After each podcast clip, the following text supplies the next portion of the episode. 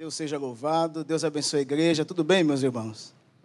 Vocês estão bem? Que domingo abençoado, né?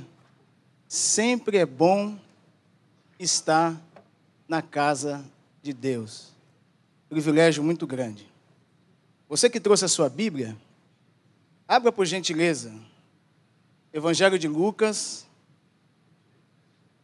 capítulo de número 15.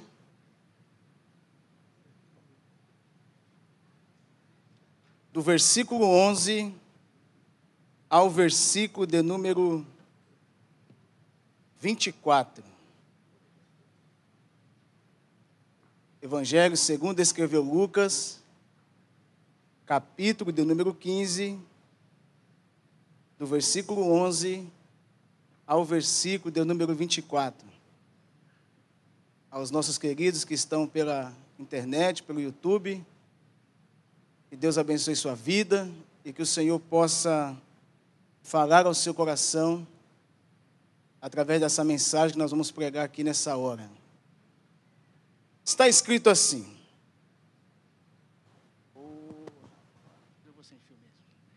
Capítulo 15, versículo 11, está escrito assim: Jesus continuou Certo homem tinha dois filhos. O mais moço deles disse ao pai: Pai, quero que o Senhor me dê a parte dos bens que me cabe. E o pai repartiu os bens entre eles.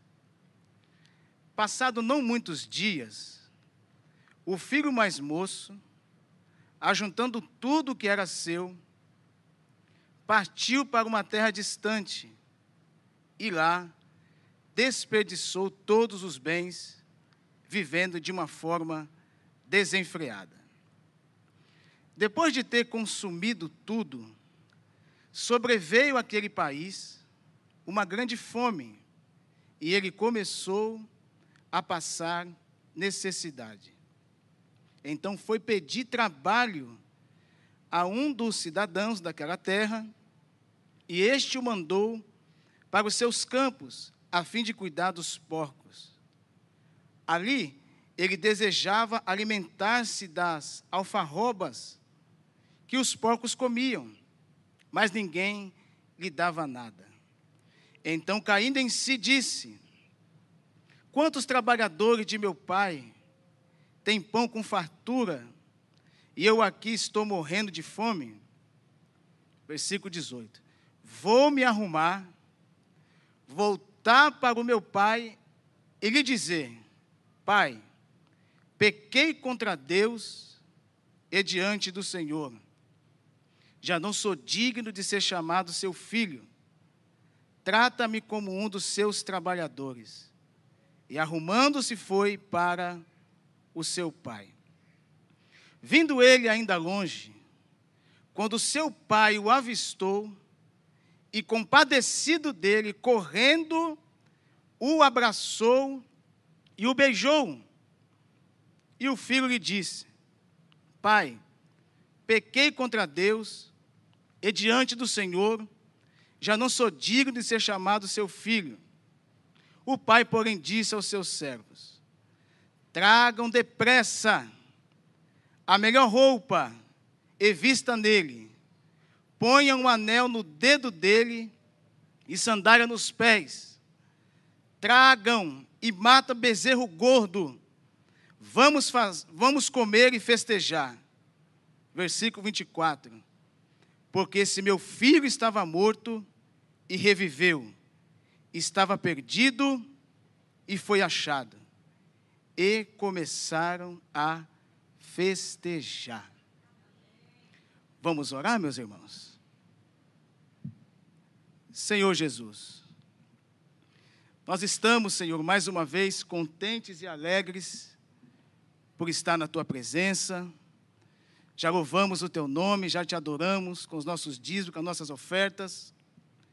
Agora desejamos, Senhor, que o Senhor fale conosco através da tua santa e poderosa palavra. Que os nossos corações possam estar abertos e que os nossos ouvidos, Senhor, possam estar atentos para absorver aquilo que o Teu Espírito Santo tem para conduzir e nos orientar aqui essa hora. É o que nós te pedimos e te agradecemos no nome de Jesus. Meus queridos irmãos, os versículos que agora acabamos de ler é um texto bem conhecido da amada igreja. Quantos já não ouviram falar pregações, até leitura na sua própria casa, sobre de muitas parábolas que Jesus escreveu, falando sobre a parábola do filho pródigo ou a parábola do filho perdido.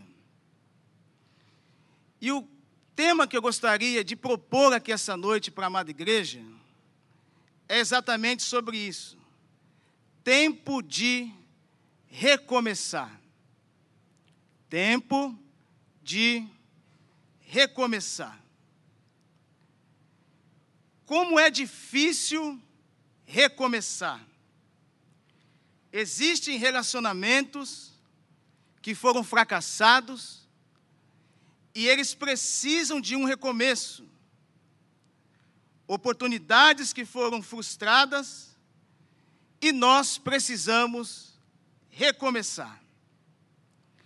Nesse mundo a qual nós vivemos, a qual nós estamos vivendo, há casamentos que precisam de um recomeço, estudos que foram abandonados, desafios espirituais que foram deixados de lado e precisam ser recolocados em sua lista de prioridades. Primeiro ponto que eu vejo aqui nesse texto é que tentar novamente sempre será um desafio muito grande. Queridos, essa parábola que Jesus expressa aos seus discípulos, quando esteve aqui, nada mais é do que uma família que, entre aspas, ela disputa um bem que pertence ao seu pai. Olha como é que o doutor Lucas, ele começa a narrar essas verdades acerca de Jesus. Ele diz que certo homem tinha dois filhos anônimo, o nome dos filhos também anônimo. E o mais moço deles disse ao pai: Pai, eu quero que o Senhor me dê a parte dos bens que me cabem. E o pai não pensou duas vezes. O pai não refutou, o pai não brigou, o pai não discutiu. O texto diz que tão somente ele repartiu os bens entre eles. Esse filho mais jovem da nossa história aqui, meus irmãos, da parábola, é um retrato de um fracasso que precisou ser recomeçado. Ele fracassou, ele decidiu recomeçar a sua história. É a história de alguém que um dia desejou comer comida de porcos mas que voltou para a casa do pai para começar de novo, e esses mesmos desafios que ele enfrentou, nós também enfrentamos quando pensamos em recomeçar. Qual é o primeiro ponto que vem à nossa mente, ao nosso coração, quando fala acerca de recomeço? Eu preciso retroceder. Eu preciso voltar aonde eu errei. Então a primeira pergunta que vem ao nosso coração é: recomeçar traz o quê? A vergonha, as lembranças passadas, o que mais?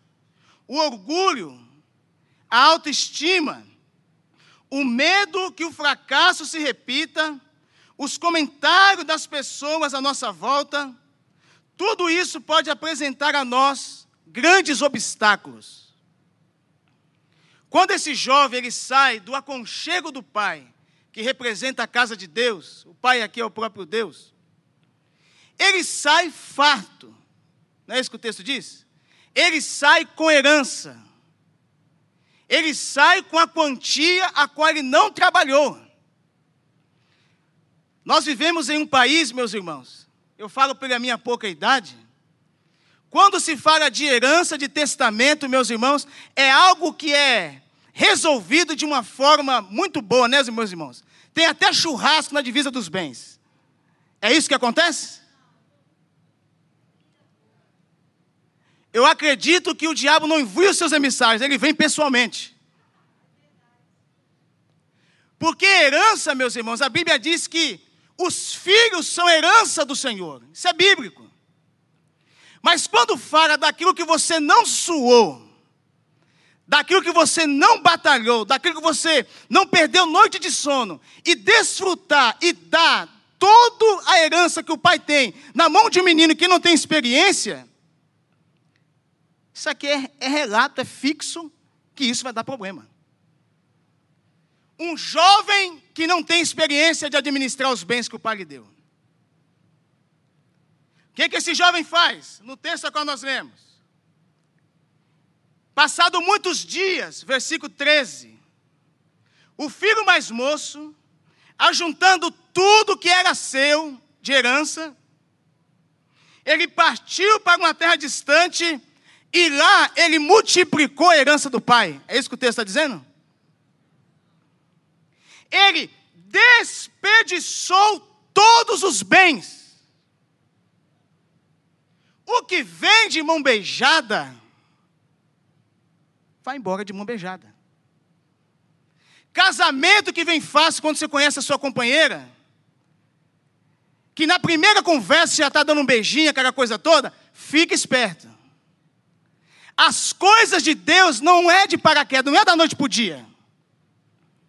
Nós precisamos respeitar o processo da vida. Se esse jovem aqui, ele tivesse trabalhado duro e visto o sacrifício que o pai teve para conquistar o tempo, o texto não diz que ele ajuntou toda a sua herança, ele tivesse lado a lado, essa é a geração que nós estamos vivendo. Não sabe o que é o suor, Alexandre. Não sabe o que é pegar um ônibus lotado, um trem, para encarar a vida e o cidadão pega tudo de mão beijada, o que ele vai fazer? Ele vai desperdiçar tudo. O texto diz que ele foi para uma terra distante e desperdiçou todos os seus bens, vivendo de uma forma desenfreada. Aquele filho mais jovem decidiu que nada o impediria de recomeçar. Ele volta, arrependido, e a pergunta é: qual é o passo que eu tenho que tomar para me voltar para a casa do meu pai, da onde eu não deveria ter saído? Primeiro ponto. Nós temos que reconhecer, todos nós, pastores, todos nós que estamos aqui essa noite, que ninguém aqui foi ungido para não errar. Na faculdade, né, meus irmãos? Nós estamos fazendo, né, Miguel? A sociedade não admite erros. Não é isso que a gente vive? O camarada estuda, estuda, faz o projeto, o projeto, na hora, quando vai executar, dá errado. Só que a naturalidade da vida, você vai errar. Não tem como, Jardim. Nós passamos por esse tempo nessa vida sem erros, sem errar, sem desviar, sem fazer coisa que não é do agrado de Deus. Então, o primeiro ponto que eu quero falar com os irmãos aqui que nós temos que reconhecer os nossos erros. Primeiro passo da conversão é aqui. Você, eu, precisa reconhecer, eu errei. A humanidade precisa entender que se Jesus não viesse há dois mil anos atrás pagar nossa dívida, nós estaríamos perdidos. Então, o primeiro passo para a salvação é o que? Admitir que você não é perfeito, que você precisa da ajuda do Pai todos os dias na sua vida. Olha o que o texto diz, capítulo 15, versículo 17.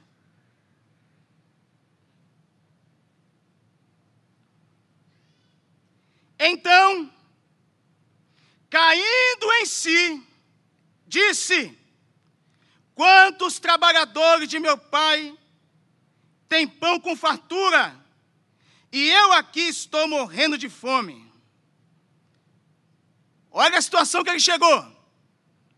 Esse moço aqui é um moço de classe boa, de bens adquiridos, tinha servos lhe servindo. A situação ficou tão difícil para esse menino aqui, que ele desejou comer a comida dos porcos. Olha que interessante. Quando aquele jovem, ele decide recomeçar a sua vida, ele primeiro reconheceu que havia cometido alguns erros na caminhada. Sabe aquela coisa que você fez, que você precisa voltar aí e falar: não, aqui eu preciso me consertar. A situação dele estava difícil.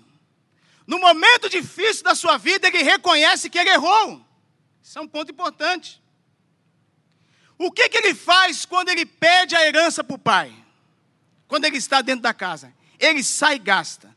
Para a cultura judaica, o que, que quer dizer isso? Quando ele pede a herança para o pai, ele está considerando o seu pai literalmente como morto. O pai está vivo, herança é o quê? Só reparte quando o pai morre, não é assim? Então o que está dizendo, pai? Eu não estou nem aí para o senhor. Eu já cansei de estar tá aqui, não é? Isso acontece muito com pessoas que nascem na igreja, que é no convívio cristão. E quantas vezes, meus irmãos, as pessoas que nascem na igreja, ele vai dar um passeio fora e não consegue voltar mais. O meu conselho pastoral para a sua vida é: se você nasceu dentro do Evangelho, fique até Jesus chamar a tua senha. Não tem outro lugar melhor nesse planeta do que estar na casa do Pai. O que, que ele fez? Ele foi indisciplinado. Ele foi o quê?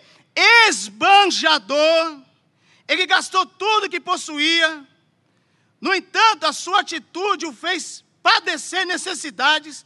Somente quando ele chegou no último estágio de miséria, é que ele reconheceu que havia errado.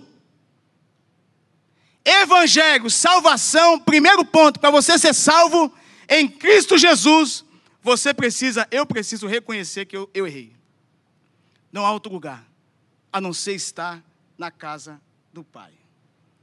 Ele se mistura aos porcos e ele pode fazer uma retrospectiva e reconhecer as suas falhas. Então a primeira coisa que nós temos que fazer é reconhecer os nossos erros. Não há recomeço sem reconhecimento dos erros cometidos. Quando ele reconhece os seus erros, escute bem isso aqui. Ele abre a porta para uma nova história de sua vida. Tempo de recomeçar. Reconhecendo o erro, a porta está literalmente aberta para um novo de Deus na sua vida. E a Bíblia diz assim: que o último estado será melhor do que o primeiro. Ele abre essa porta ele reconheceu que as suas escolhas não foram acertadas. Não espere chegar no fundo do poço. Você que está me ouvindo aqui pela internet, você que está nos visitando, não espere estar no último estágio da sua vida. Reconheça que o seu lugar de origem é estar na presença de Deus. Segundo ponto. Primeiro ponto, nós temos que reconhecer os nossos erros. Segundo ponto, tome a decisão de mudar de vida. E eu quero parar aqui um pouquinho. Novo nascimento, evangelho, vida com Deus. A Bíblia diz que quando o Espírito Santo vier, ele vai convencer o homem do pecado, da justiça e do juízo. Não é isso que o texto diz? Mas para Jesus mudar a minha vida, eu tenho que tomar atitudes. Jesus, o Espírito Santo, não é o diabo que pula a porta. Eis que eu estou à porta aí, bato. Se você abrir o seu coração, eu vou cear com você e você vai cear comigo. Então isso é muito importante. Nós temos que tomar uma decisão de mudar de vida. Olha o que esse jovem fez. Versículo 18 ao versículo de número 20. Na situação em que ele estava, é que o texto está dizendo. Versículo 18. Ele está na sarjeta, olhe bem para o texto aí. Ele está quebrado, financeiramente falido, e na sarjeta, Ramalho, versículo 18, ele acha ainda uma oportunidade de ter uma roupa boa. Vou me arrumar. Olha o princípio desse jovem. Vou me arrumar vou voltar para o meu pai. E eu não vou voltar para o meu pai dizendo, pai, é, fiz algumas coisas aí, mas está tudo certo. Não, ele já vem com discurso formado. Diante de Deus, na casa de Deus, a nossa situação sempre será essa: Pai, pequei contra Deus e pequei diante do Senhor. Já não sou digno de ser chamado teu filho, por quê? Porque eu acabei com a tua herança. O que o Senhor me deu, eu queimei tudo. Eu já não sou digno de ser chamado teu filho. Trata-me. Isso aqui é arrependimento. Isso aqui é recomeço.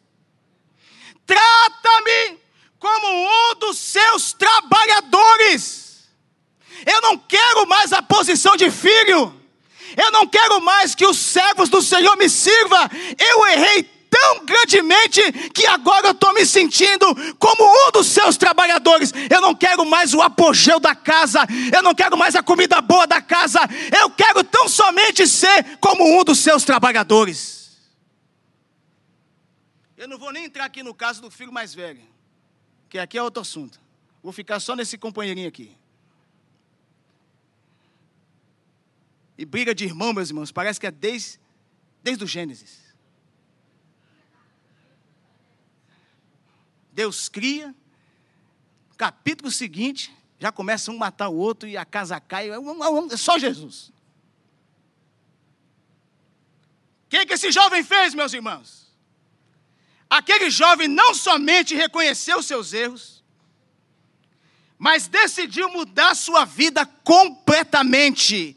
E aqui vai um conselho que Deus está me falando aqui agora. Quando você está na fartura, meus irmãos, juventude, quando você está com o bolso cheio, ô oh, meus irmãos, você tem amigo para dar o que vender. Eu duvido se esse camarada gastou tudo sozinho. Davi Pereira. Jovem, mandou um WhatsApp para o outro, falou: rapaz, eu tô com o bolso cheio, vamos queimar tudo. Só que quando a coisa aperta, meus irmãos, amigo não é aquele que te chama para comer uma pizza no final do culto, meus irmãos. Amigo é aquele que está com você na prova, quando você está na peleja. Amigo é aquele que dá o conselho quando você não quer ouvir. Você fala, não, eu estou certo aqui. O amigo diz, não, você está errado, você precisa modificar aqui. Isso é amizade verdadeira. Amizade que te aplaude, amizade que banda as tuas costinhas. Tome cuidado com esse tipo de amizade. Isso não é amizade. Só que graças a Deus que a mente desse jovem aqui não foi cauterizada. Porque quando ele perde tudo, ele toma essa decisão de mudar de vida. E a decisão de mudar de vida, meus irmãos, não veio dos colegas. Ele sentiu saudade da casa do pai. Pode falar para qualquer um que está afastado da igreja.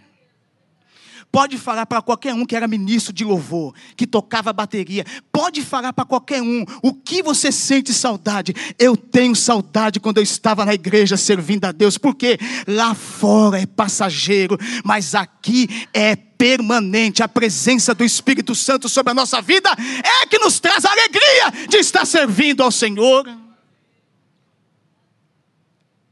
Ele decide o quê? Deixar o estilo de vida que estava vivendo. Muito importante. Ele decide o quê? Voltar para o conforto da casa do pai. Ele decide o quê? Que não somente queria mais uma vida de vergonha, de necessidade, de humilhação, ele decidiu voltar para o lugar onde era honrado, cuidado e amado. Eu não sei vocês, mas depois que eu aceitei Jesus, eu fui honrado, amado e cuidado pelo povo de Deus.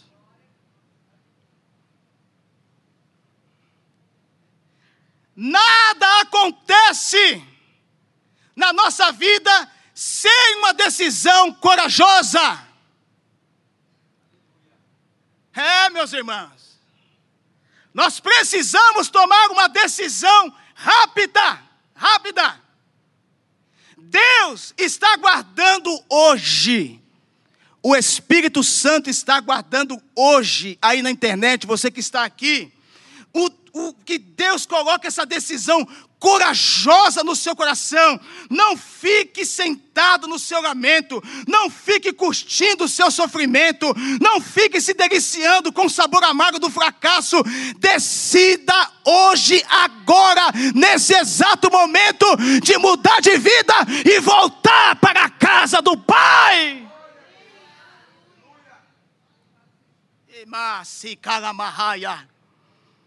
Aleluia. Aleluia! Aleluia! Primeiro ponto. Reconhecemos os nossos erros. Esse jovem reconheceu. Segundo, nós temos que tomar uma decisão. Na verdade, a vida é tomada de decisões. A única coisa que cai do céu, meus irmãos, é chuva. Até a salvação tem preço, não é de graça. Você tem que pagar o preço por ela. Decisão. Decisão para montar um negócio, decisão para entrar no casamento, decisão para ter uma família, decisão para tudo. Tudo tem que ser um planejamento, uma decisão. Terceiro ponto que eu vejo aqui nesse texto, que aqui a gente fecha com chave de ouro. Os dois primeiros é nosso. Reconhecer o erro é meu, não é? Tomar a decisão de mudar de vida é meu, agora o terceiro ponto já não cabe a mim. Eu já fiz dois. Qual é o terceiro ponto? Está aqui. Precisamos entender, olhe bem para mim aqui. Precisamos entender que o Pai nos ama. Você entendeu isso? Precisamos entender que o Pai nos ama. Leia comigo o versículo 20. Bote no telão, por gentileza. Do 20 ao 24. O cidadão aqui, esse jovem, ele se arrumou, foi ou não foi? Foi para a terra longínqua, não tinha Uber, não tinha táxi aéreo, não tinha carro, não tinha moto. Eu acredito que ele foi andando. Vou parafrasear o texto, deve ter chegado todo suado. Quando ele vai chegando, indo para a casa do seu pai, isso aqui eu quero que você pare e pense comigo. Ele vai voltando, sim ou não? Cultura judaica, o pai não sai para ir por conta do filho. Só que quando Deus entra, ele quebra protocolo. O Deus que aparece aqui, pastor Davi, é o Deus que não usa óculos como eu uso. Não tem miopia, estigmatismo, catarata. Não! O texto diz: vinha ele ainda de longe quando seu pai o avistou, eita, aleluia, aleluia. O que, que o texto diz? O pai ficou compadecido, meus irmãos. Deus não é o pastor. Deus não sou eu que sou líder de vocês. Deus é diferente de tudo que eu conheço. Deus não guarda rancor no coração. Deus joga no mar do esquecimento. Não tem como se comparar com Deus. Porque, pastor amiga, vou ser sincero, se a minha filha fizer um negócio desse, eu não sei se eu ia correr atrás dela, não. Vamos ser sérios, vamos ser francos, meus irmãos. Desperdiçar tudo. Mas aqui esse homem representa Deus. Quando o pai vê, o texto diz que o pai se compadeceu dele. Que, que o pai faz?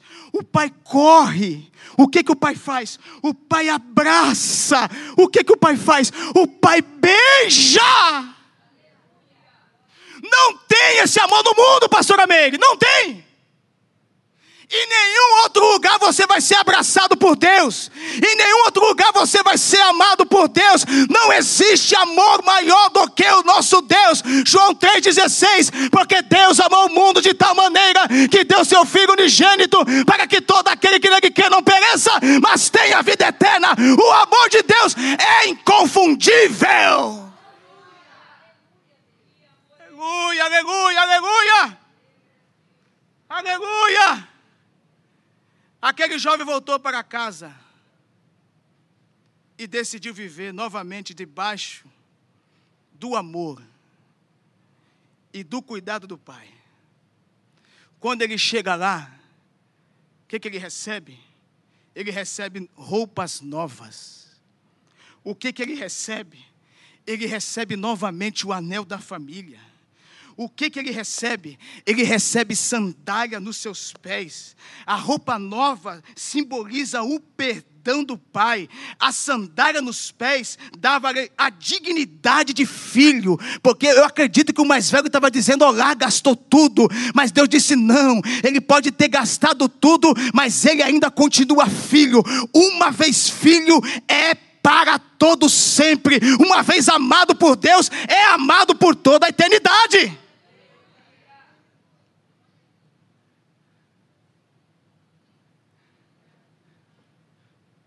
Você sabe quem é o maior interessado no nosso recomeço? Meus irmãos, é o Pai.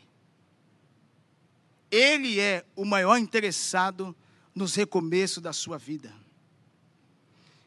Em nossa relação com Deus acontece a mesma coisa.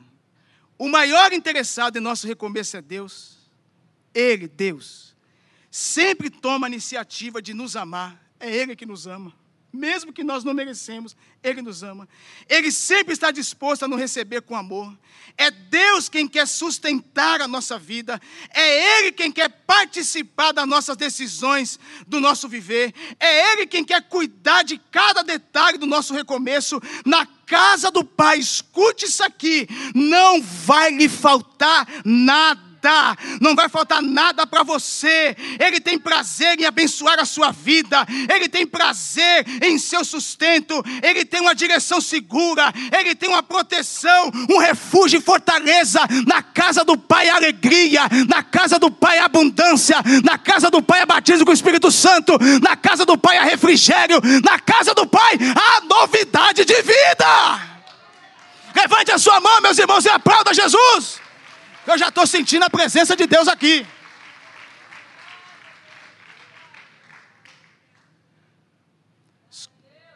Ei! Talvez você que entrou por essas portas aqui hoje, tudo tem dado errado para você.